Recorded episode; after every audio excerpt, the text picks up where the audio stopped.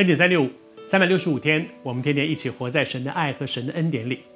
昨天跟你分享说，耶稣在路上因为肚子饿，看到了一棵远远看到一个很茂盛的无花果树，就到那里去找果子。结果发现这棵树虽然很茂盛，远远的就能够看见叶子非常多，可是没有果子。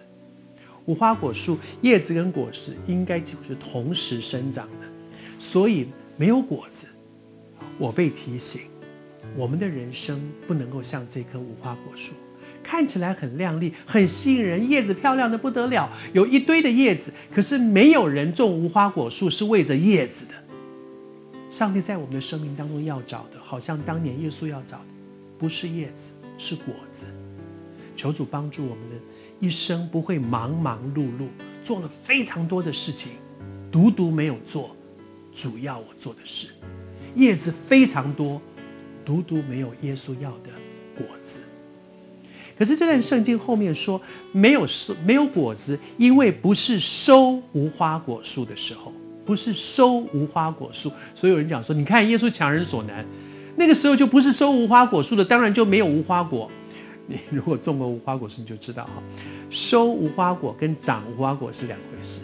就是当有叶子，它就会长，它可能长得比较慢，它是慢慢长，慢慢长，慢慢长，所以不会没有，可能很小。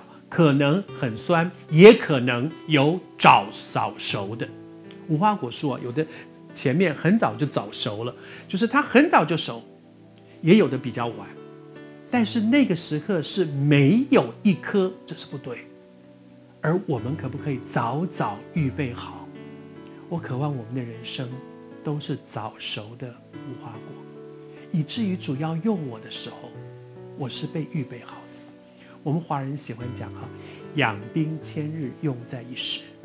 种无花果树的人，在他的生命当中，大概这棵无花果树最被期待的就是结果子。但是不要那个种树的人来，他平常殷勤召交的，就等着那一刻来的时候没有。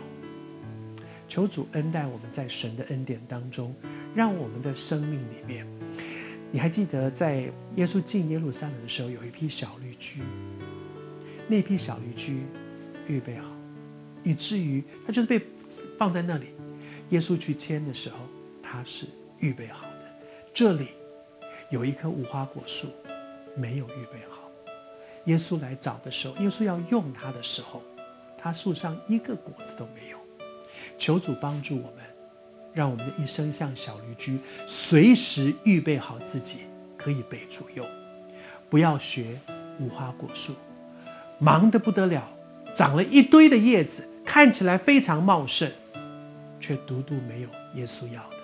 求主帮助我们的一生，像小驴驹，但是不要走无花果树。